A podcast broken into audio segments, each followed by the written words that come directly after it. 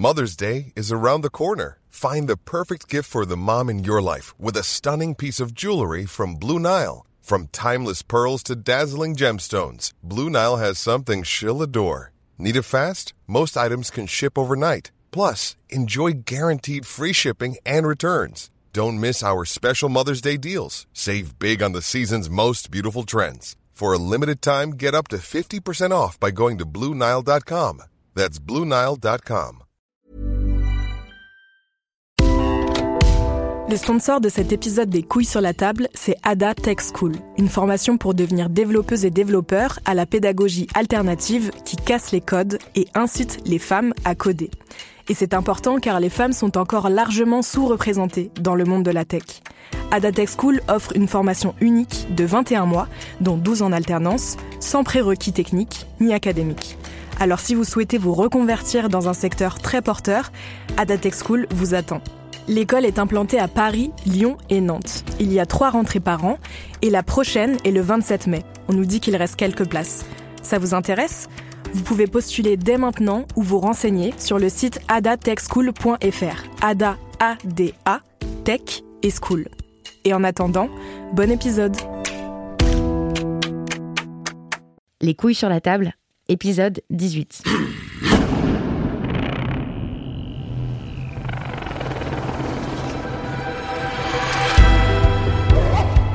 Il y a des hommes qui violent des femmes. C'est extrêmement banal. Selon la dernière enquête Ipsos parue en février 2018, 12% des femmes en France ont été violées. Or, on sait que 94% des auteurs d'agressions sexuelles sur des femmes sont des hommes. Si on est entouré de femmes qui ont été violées, on est donc aussi logiquement entouré d'hommes qui ont violé. Pendant une demi-heure, je vous propose donc de réfléchir à ce qu'est le viol, à ses liens avec la masculinité, de réfléchir à qui sont les violeurs. Je vous propose de discuter de sexualité, de pouvoir, de domination, et puis à la fin de tenter d'esquisser des futurs un peu plus respirables avec mon invité Noémie Renard. Bonjour Noémie Renard. Bonjour. Vous êtes ingénieure en biologie et vous avez mis votre esprit scientifique et votre force de travail au service d'une œuvre remarquable. C'est un site internet sur lequel vous travaillez depuis 2011, antisexisme.net. C'est l'un des sites les plus complets, les plus riches, les plus intéressants, les plus originaux, me semble-t-il, en termes de ressources féministes. Vous venez également de publier En finir avec la culture du viol aux éditions Les Petits Matins. C'est un excellent ouvrage de synthèse sur le viol dans lequel on apprend plein de choses. Pour commencer, je vous propose de prendre quelques minutes pour cadrer notre sujet, définir ce dont on va parler. Qu'est-ce qu'un viol au sens du code pénal français? Est-ce que vous pouvez faire ce petit rappel, s'il vous plaît? Alors un viol, euh, selon la loi, c'est euh, toute pénétration sexuelle commise avec euh, violence, menace, surprise ou contrainte. Donc dans pénétration sexuelle, on inclut pénétration vaginale, anale ou par fellation. Et ça peut être aussi des pénétrations avec des objets ou des doigts. Et euh, donc aussi euh, violence, donc on pense à la violence physique, menace, ça peut être menace de violence physique, ça peut être menace aussi euh, d'autres ordres, par exemple menace de licenciement, bon contrainte, ça peut être contrainte physique.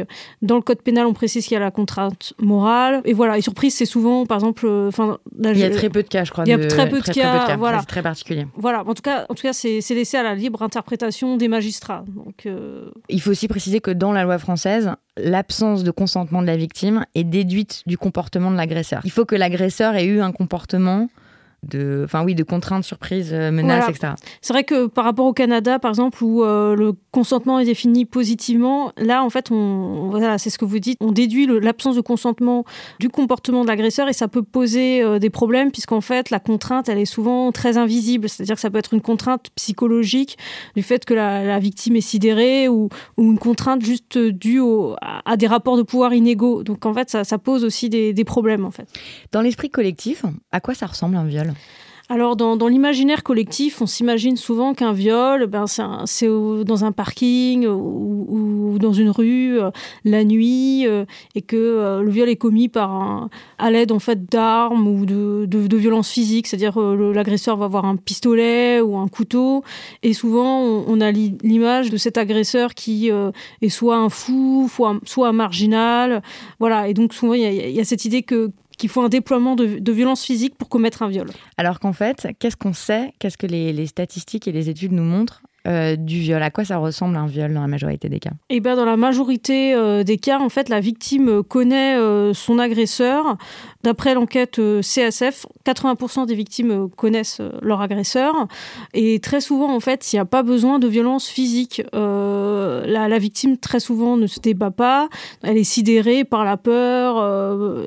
et donc, en fait, les agresseurs n'ont souvent pas besoin d'utiliser de la violence physique. des contraintes plus subtiles sont, suffisent, en fait. Et oui, il n'y a pas d'armes qui sont utilisées. En fait, dans la plupart des viols, il n'y a pas d'armes utilisées. Oui, en fait, moi, j'avais, euh, j'ai, vu dans une, dans une étude qu'il y avait seulement 10 à 11 des, des, viols qui sont commis par des armes.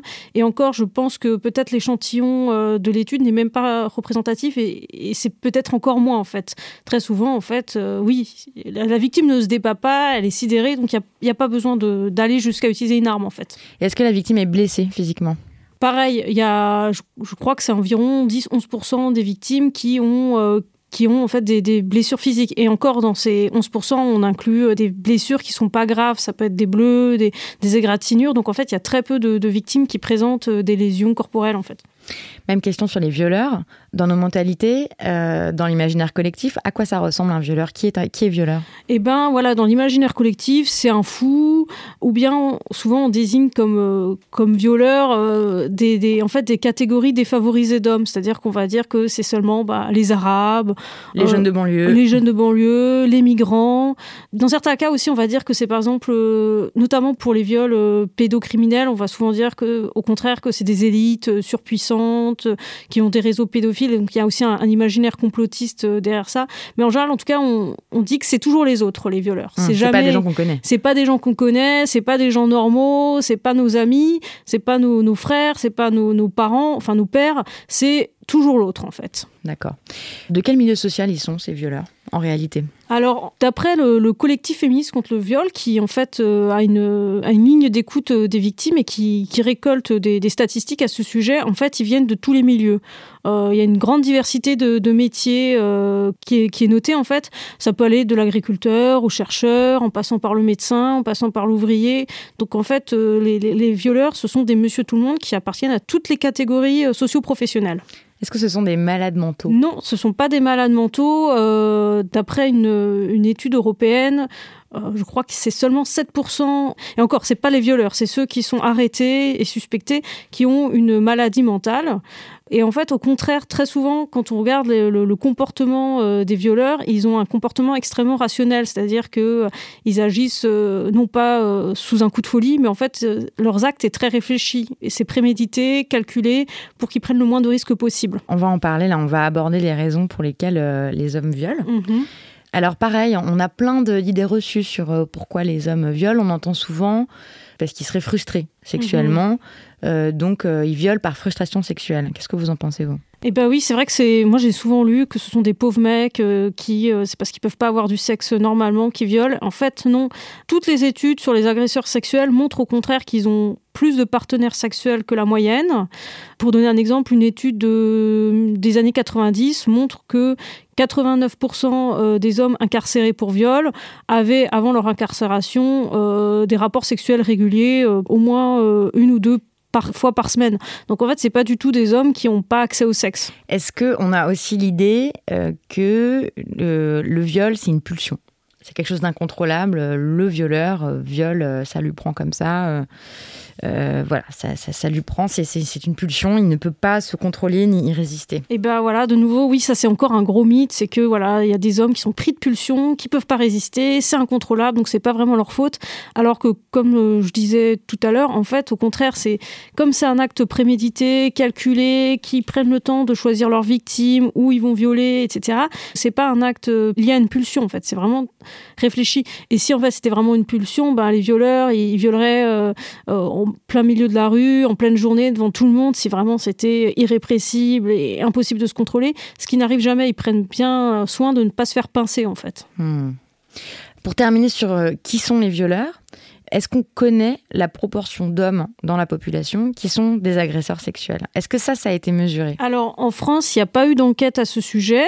Aux États-Unis, il y a eu euh, quand même euh, plusieurs enquêtes, alors qui ont, comment dire, euh, leurs limites, puisque c'est souvent sur des échantillons d'étudiants, mais pas que. Donc, en fait, ce que j'ai vu, moi, dans la littérature, c'est que, donc, en fonction de la méthodologie, des échantillons, il y a une certaine variabilité, mais voilà, c'est les chiffres qu'on a. C'est que 5 euh, à 13 des hommes interrogés ont commis un viol, c'est-à-dire un viol avec euh, violence physique euh, ou bien violé une personne inconsciente. Il y en a entre 6 et 27% qui ont commis ce, que les chercheurs appellent la coercition sexuelle, c'est-à-dire qu'ils ont insisté ou ils ont fait du chantage, ils ont imposé une pénétration sexuelle, mais à l'aide de, de méthodes moins violentes en fait que la violence physique. Et il y en a entre 10 et 20% qui ont commis une agression sexuelle. Donc en tout, il y aurait entre 25 et 43% qui auraient commis soit un viol, soit une agression sexuelle, soit euh, une forme de coercition sexuelle en fait. Maintenant qu'on a dégagé tous les mythes sur le viol, donc euh, que ça n'est pas dû à une pulsion incontrôlable, que ça n'est pas dû à une maladie mentale, ni à une frustration sexuelle, euh, et que ce n'est pas une catégorie d'hommes complètement à part que nous ne connaissons pas, on va s'intéresser à qu'est-ce que c'est que le viol, qu'est-ce qui pousse les hommes à violer, qu'est-ce qui favorise le passage à l'acte? Qu'est-ce qu'on sait des raisons qui poussent les hommes à violer? Est-ce que ça, ça a été étudié? Si oui, comment? Euh, oui, ça a été étudié. Euh, on a pu, enfin, il y a pas mal d'études en psychologie sociale qui ont essayé de, mesurer en fait, euh, ouais, qu'est-ce qui caractérise en fait les hommes agressifs sexuellement? Alors déjà, pour mesurer si un homme est agressif sexuellement, il y a deux méthodes. Soit en fait, on, on leur demande en gros, euh, est-ce que vous avez déjà commis une pénétration euh, par la force ou est-ce que vous avez déjà euh, commis une pénétration en, non désirée en insistant lourdement, etc. Donc il y a des hommes qui cochent et qui disent, même si le mot viol est jamais utilisé, mais en gros qui, qui rentrent dans les études sur le viol, pardon, je vous coupe, mais ce qui ça m'a frappé ça dans, dans, ce que vous racontez, mhm. en fait les études sur le viol, on ne dit jamais viol. Oui, ben on évite le terme viol, euh, que ce soit pour les études de victimisation ou les études euh, sur les agresseurs, parce qu'en fait, c'est un terme très connoté. Donc on ne dit pas est-ce que vous avez violé, on dit, enfin en tout cas dans les études américaines, il y a un questionnaire euh, qui s'appelle Sexual Experiment Survey et qui pose en fait les questions de manière très factuelle. Est-ce que vous avez fait ça comme ceci en fait? Est-ce que vous avez commis une pénétration en usant de la force? Est-ce que vous avez commis une pénétration sur une personne inconsciente, alcoolisée? Pénétration anale, pénétration orale, pénétration vaginale, etc. Donc euh, c'est très factuel en fait parce que le terme viol, effectivement, comme c'est un terme très connoté où il y a un imaginaire collectif euh, qui l'entoure, en fait, pour être plus précis, eh ben, on, utilise vraiment euh, voilà, on, emploie des, hmm. on est très factuel en fait. D'accord. On demande aux hommes, voilà, est-ce que vous avez fait telle ou telle chose? Alors, qu'est-ce qu'on sait euh, de ce qui favorise le, passage à l'acte? Qu'est-ce qui pousse un homme à violer? Alors déjà, en fait, les hommes qui violent ou qui ont une tendance à violer, c'est-à-dire qui déclarent qu'ils violeraient euh, s'ils en avaient la possibilité, eh ben, ce sont généralement des hommes qui sont plus sexistes. Sur les deux mesures, il y a le sexisme hostile, c'est-à-dire que et le sexisme dit bienveillant. Le sexisme hostile, ça va être euh, bon, les femmes elles sont bêtes, les femmes elles savent rien faire, enfin vraiment du mépris explicite pour les femmes, tandis que le sexisme bienveillant, ça va être ah, les femmes sont des princesses, enfin un sexisme qui peut a priori paraître gentil, mais qui en fait euh, essentialise les femmes et, euh, dit que les femmes ont euh, certains rôles dans la société, où les femmes sont une mère, qui, glorifie la mère, par exemple, certaines figures de la féminité. Et en fait, voilà, les hommes euh, qui violent davantage, ou qui disent qu'ils violeraient dans certaines situations, sont davantage sexistes. Aussi, donc ça, j'en ai pas trop parlé dans le livre, mais euh, il y a aussi euh, des études qui montrent s'ils sont, sont très attachés à la masculinité, enfin, très attachés à l'idée de ce qu'est un homme. Un vrai homme ne pleure pas, un vrai homme doit dominer, un vrai homme est fort. Bah, pareil, ça aussi, ils ont une idée assez arrêtée sur ce qu'est un, un homme et sont donc assez attachés à la domination masculine. Ils adhèrent aussi davantage à ce qu'on appelle les, mythes sur le viol. C'est des idées reçues qui permettent de justifier les agressions euh, sexuelles, euh, du genre euh, les femmes aiment bien être forcées, les hommes ont des pulsions sexuelles. C'est 20% en France, il y a des études qui ont été faites là-dessus. il y a 20% des personnes qui pensent. en fait, il y a, effectivement, il y, a une, il y a une étude qui a été, une enquête qui a été faite en, en, France là-dessus.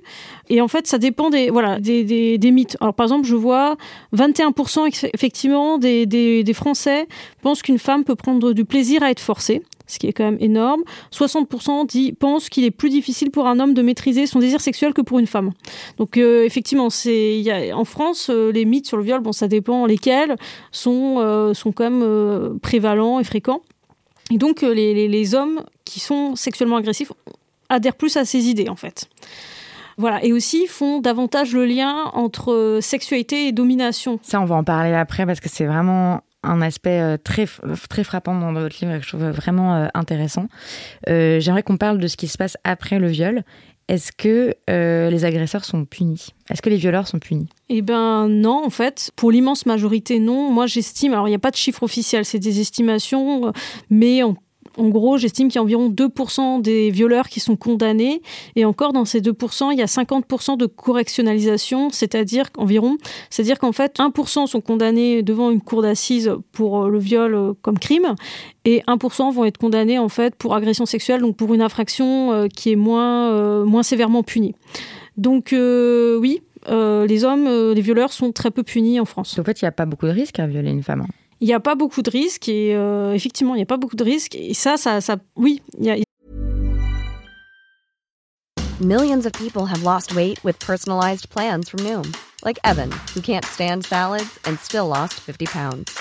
Salads, generally, for most people, are the easy button, right? For me, that wasn't an option. I never really was a salad guy. That's just not who I am. But Noom worked for me. Get your personalized plan today at Noom.com. Real Noom user compensated to provide their story. In four weeks, the typical Noom user can expect to lose one to two pounds per week. Individual results may vary. When you're ready to pop the question, the last thing you want to do is second guess the ring. At Bluenile.com, you can design a one of a kind ring with the ease and convenience of shopping online. Choose your diamond and setting. When you find the one, you'll get it delivered right to your door. Go to Bluenile.com and use promo code LISTEN to get $50 off your purchase of $500 or more. That's code LISTEN at Bluenile.com for $50 off your purchase. Bluenile.com, code LISTEN. Il y a très peu de risques à violer une femme, en fait. Et encore, bon, je donne un, un exemple récent, mais, euh, mais bon, en fait, encore récemment, j'ai vu euh, un mec sur, euh, sur Internet, sur Facebook, raconter euh, que, euh, qui disait que, par exemple, euh, pénétrer, faire une pénétration euh, digitale, euh, dans, pénétrer euh, une femme avec son doigt dans l'anus, en fait, c'était pas un viol. Et quand on lui, j'ai vu des gens lui rappeler que si c'est un viol selon la définition euh, de la loi, enfin selon la loi, il a dit oui, ok, selon la loi, mais en fait dans les faits, euh, aucun homme va jamais être condamné pour ça, notamment euh, un conjoint s'il fait ça à sa femme, il va jamais être condamné devant une cour d'assises, donc c'est pas un viol. Donc ça prouve quand même. Bah, il a pas, en fait, enfin. il a pas tout à fait tort, mais bon, en fait, c'est très effrayant parce que ce type justement se vantait de, de pouvoir faire ce qu'il veut à ses partenaires, etc. Et donc quelque part, ça prouve que une faible condamnation euh, des violeurs, dans certains cas, en fait, conforte les violeurs. Donc, en, ils se disent, bah, c'est pas condamné par la loi, donc c'est pas mal, donc j'ai le droit, en fait. Est-ce que vous pensez qu'il y a des hommes qui n'ont pas conscience d'avoir violé? Est-ce que vous pensez que tous ceux qui ont violé savent qu'ils ont violé? Ah, Ça, c'est une question euh, difficile, en fait. Je pense que. Comment dire Je pense que, euh, en fait, les hommes ont à l'esprit. Enfin, les hommes et les femmes aussi ont une idée bien précise de ce qu'est un viol. Pour eux, un viol, c'est par un inconnu, c'est avec un couteau, euh, c'est avec. Euh... On a entendu Michel Onfray il n'y a pas longtemps hein, dire, voilà. dire ça. C'était une citation incroyable de Michel Onfray qui disait Mais enfin, mais c'est pas l'idée que je me fais d'un vrai viol. Voilà, ouais. exactement. En, en, parlant de l'affaire Darmanin, donc Darmanin, euh, il est accusé d'avoir euh, pour moi, violer des femmes après euh, la justice, la plainte pour viol a été classée sans suite.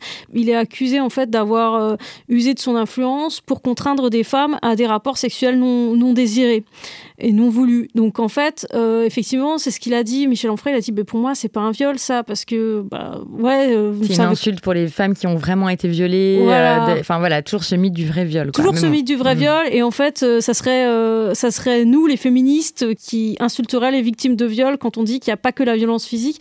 Effectivement, et du coup, je pense que certains hommes, ils, en fait, je pense qu'il y a tous les violeurs savent que ils ont contraint une femme en fait a un rapport sexuel non désiré, ils savent qu'elle voulait pas vraiment. Je pense quand on nous dit que le viol est dû parfois à une mauvaise communication, à un malentendu, euh, j'y crois pas trop. Enfin, je veux dire les malentendus ça arrive, mais euh, je pense que c'est vraiment minoritaire et que en fait au contraire les violeurs ils ont des stratégies pour contraindre une femme, mais dans leur esprit en fait c'est pas un viol, c'est pas grave, c'est voilà, c'est l'animalité. Euh, donc pour eux, ils n'ont pas violé. Ils savent que bon, elle voulait pas vraiment. Ils savent qu'ils ont un petit peu, qu'ils l'ont un peu manipulé. Ils savent que que voilà, elle voulait pas. Mais pour eux, c'est pas un viol et c'est pas grave. Ils sont en droit de, de faire ça en fait. Comment est-ce qu'ils s'arrangent avec leur conscience? Bah justement avec ces mythes sur le viol, ils se disent euh, bon ben c'est qu'un doigt, euh, ça va, ah bah je l'ai pas non plus, je lui ai pas mis le couteau sous la gorge non plus. Euh, ah euh, bon bah je sais pas. Euh, puis bon bah aussi elle m'a allumé. Qu'est-ce qu'elle croit ah, Puis je vais offert un beau restaurant. bon bah ça va. voilà si après bon j'ai un peu insisté, c'est pas très grave. Donc en fait ils s'arrangent avec ces idées reçues. Ils se disent que bon bah du moment que le viol qu'ils ont commis n'entre pas dans la catégorie du vrai viol, bah ça va, c'est pas grave, c'est pas mal. Ils avaient le droit. Il y a un paquet d'hommes agresseurs, il y a un paquet d'hommes euh, violeurs, on en connaît tous, c'est quasiment certain. Euh, donc ça veut dire que euh, bah, peut-être qu'on a un ami, un cousin, un frère, un mhm. pote qui a violé. Mhm. mais on n'en parle pas et c'est vraiment un sujet tabou, c'est vraiment un, déni. Mhm. vous écrivez page 62. Il y a un décalage incongru entre la nature de ces violences sexuelles et la banalité de ceux qui les commettent. Comment croire que ce gentil voisin ait pu violer sa nièce? Comment imaginer que le prêtre de la paroisse ait pu sexuellement agresser des enfants? Cela remet brutalement en question une représentation du monde selon laquelle ces violences sont le fait des autres. Des hommes particulièrement sauvages et violents, et avec lesquels nous n'avons absolument rien à voir. Le voyou de banlieue, le prolo incestueux, le psychopathe, le pervers, les élites décadentes, etc.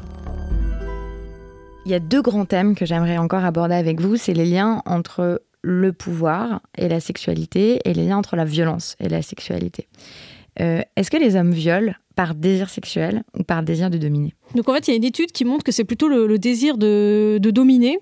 Euh, donc là, c'est dans un contexte où c'est euh, en fait un, un, rendez-vous amoureux. Et en fait, on, fait lire à des hommes un scénario. On leur dit bon ben vous avez passé la soirée avec une femme qui vous plaît, vous êtes un peu, vous avez flirté, elle vous a un peu allumé, mais au moment où il faut passer à l'acte, eh ben elle dit non.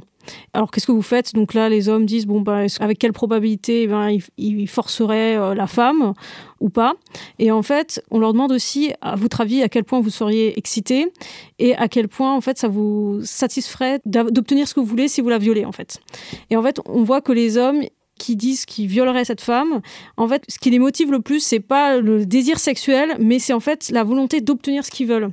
C'est-à-dire qu'après un rendez-vous amoureux, beaucoup d'hommes se disent bon ben si elle m'a tourné autour, si on s'est séduit, elle me doit, elle m'a fait, euh, elle m'a allumé, bon ben maintenant elle me doit du sexe. Et en fait, euh, il y a la frustration de pas obtenir ce qu'ils veulent. Et dans ce contexte-là, en tout cas, on voit que c'est vraiment le, désir de dominer. Après, je pense qu'il faut parfois aussi un peu nuancer parce que, euh, alors je pense que dans certains cas, il y a moins ce, désir de dominer, notamment pour les violeurs d'enfants. Quand on voit les, euh, notamment les études d'anthropologie euh, sur les hommes qui, commettent des violences incestueuses, en fait, je pense pas que en violant leurs enfants, ils veulent forcément, euh, ils se disent bon ben, je prends le pouvoir parce que c'est qu'un enfant en fait. De toute façon, ils ont, ils ont un pouvoir sur les enfants, les adultes, mais plutôt bon bah ils ont un désir sexuel et ils prennent ce qu'ils ont sous la main et c'est facile d'avoir un enfant. Donc là, on peut dire ok, c'est le désir sexuel qui peut-être qui prédit plus, mais c'est quand même en lien avec la domination parce que si ces hommes respectaient les enfants, euh, se disaient c'est des personnes, etc., ils diraient bon bah ok j'ai un désir sexuel, mais je euh,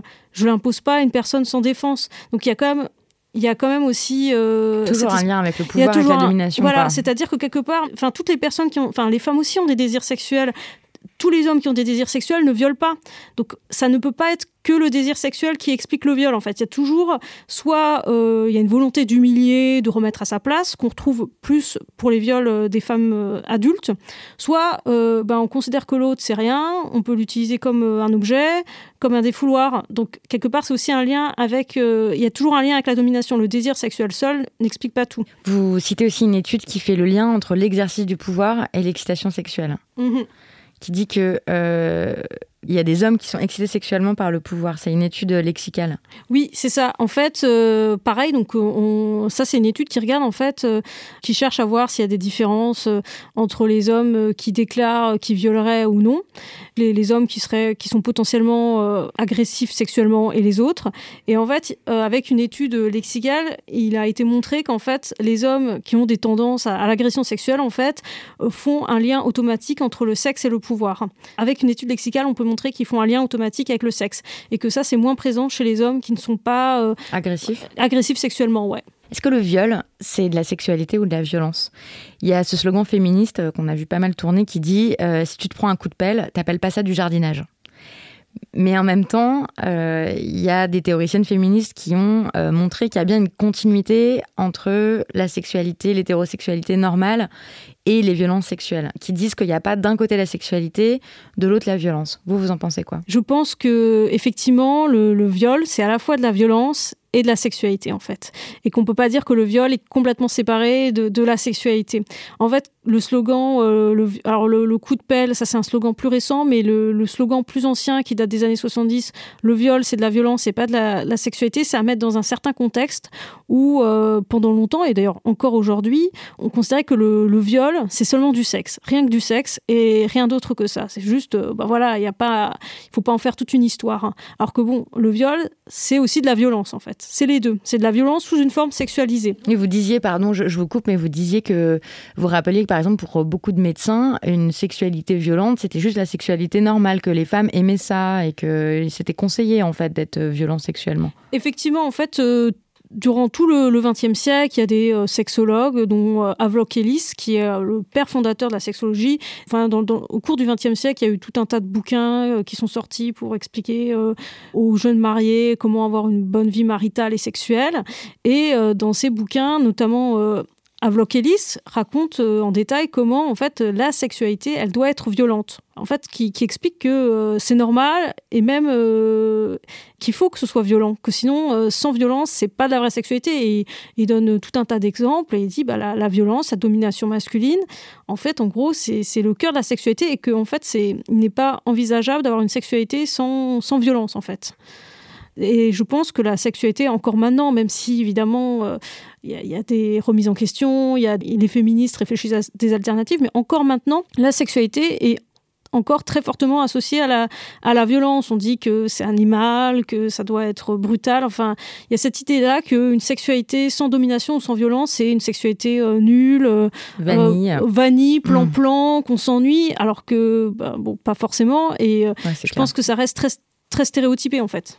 Ouais, on n'a pas le temps là d'en parler, mais vous, j'encourage je, auditeurs, auditrices à aller voir sur votre site internet l'incroyable travail que vous avez fait sur la coercition graduelle au cours des interactions sexuelles. Alors c'est un, titre qui paraît un peu compliqué, mais euh, le sujet l'est pas du tout et surtout c'est une réalité qui a jamais été décrite avant que vous ne le fassiez, je crois. Donc euh, vraiment, il faut aller voir ce travail-là. Pour terminer, j'aimerais quand même qu'on dise un mot de ce que peuvent faire les hommes. Que peuvent faire les hommes pour lutter contre le viol? Qu'est-ce que vous avez envie de dire aux hommes? Qu'est-ce que vous dites aux hommes de vos entourages? Qu'est-ce que vous avez envie de dire aux hommes? Qu'est-ce que vous dites aux hommes de votre entourage? Faites votre autocritique, euh, votre introspection. Demandez-vous si vous avez violé une femme. Qu'est-ce que, vous avez envie de dire? Ouais, bah, déjà, j'ai envie de dire tout simplement euh, ne violez pas. Bon, ça paraît euh, basique et je, bon, sais pas, je pense que je sais pas s'ils vont m'écouter, mais bon, voilà, c'est ce que j'ai envie de leur dire, quoi. Euh, effectivement, réfléchir euh, de manière plus large, euh, faire son introspection, réfléchir à qu'est-ce qui nous, enfin, et les femmes aussi peuvent le faire, mais réfléchir à est-ce que j'envisage envisage pas la, sexualité sous le mode de la domination? Est-ce que euh, est-ce que c'est pas cette culture patriarcale qui, m'a mis ça en tête que la sexualité c'est de la violence? Donc oui, réfléchir à, nos représent à, à, ces désirs en tant qu'homme, euh, nos désirs. Est-ce que nos désirs ils ne se basent pas sur euh, la domination masculine? Donc introspection, réflexion, tenir compte, enfin, quand on est avec un partenaire ou une partenaire, tenir compte de ses, désirs, de ses besoins, ne pas voir la sexualité sous un mode égoïste et unilatéral. La sexualité, quand on est deux, ben, ça se fait à deux. Euh, donc il faut que ce soit un moment de, de, partage et de plaisir. Et je dirais aussi que, bon, ben, pour ça, ça vaut aussi pour les femmes, si vous connaissez des victimes, soyez de leur côté. Voilà. Ouais, et pas, euh, et pas du côté de l'agresseur. Et il y a des conflits de loyauté qui peuvent naître. Et je pense, en vrai, dans la réalité, ça peut être assez compliqué quand c'est un ami à nous, quand c'est un frère. Enfin, je pense qu'en vrai, ça peut être très difficile et que c'est aussi ça, euh, la culture du viol, c'est que bah, comme les agresseurs et les violeurs, ce sont des gens qu'on qu'on aime souvent, enfin qu'on connaît, qu'on peut aimer, bah, ça peut être très compliqué, mais au moins réfléchir à ces conflits de loyauté et voir si on peut pas, euh, enfin voilà, essayer. Vivre un truc complexe, par exemple, bah, j'aime cette personne et je sais qui l'a violée. Ouais, bah par je, exemple. J'ai pas forcément. euh, je pense que ça peut être très très compliqué dans les faits, Mm. mais quand même, si, si vraiment on veut lutter contre la culture du viol, il faut se mettre du côté des victimes. Même, euh, enfin, il faut en tout cas essayer. Pour terminer, Noémie Renard, quelle est l'œuvre artistique que vous aimeriez recommander? Alors, euh, sur, euh, en rapport avec la masculinité, je, je conseille euh, une belle chanson des années 60 qui s'appelle Crying de Roy Orbison. Que c'est une chanson où, en gros, le, le chanteur explique qu'il pleure en voyant un ancien amour. Et en fait, il l'a il l'a écrite en, en réaction à des normes masculines qui disaient qu'un homme ne pouvait pas pleurer. Donc, je trouve que c'est assez intéressant. Merci beaucoup. Merci beaucoup.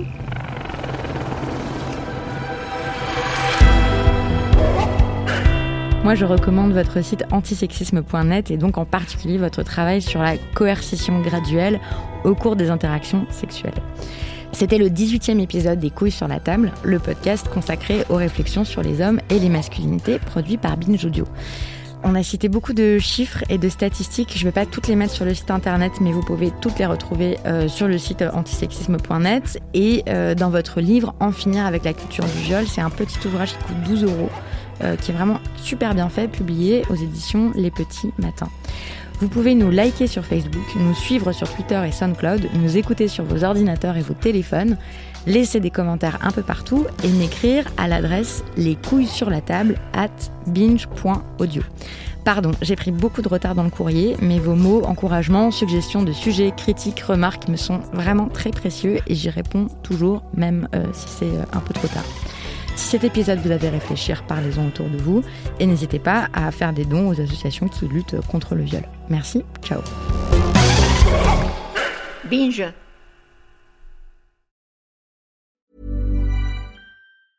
Planning for your next trip? Elevate your travel style with Quince. Quince has all the jet setting essentials you'll want for your next getaway, like European linen, premium luggage options, buttery soft Italian leather bags, and so much more. And is all priced at 50 to 80% less than similar brands. Plus, Quince only works with factories that use safe and ethical manufacturing practices.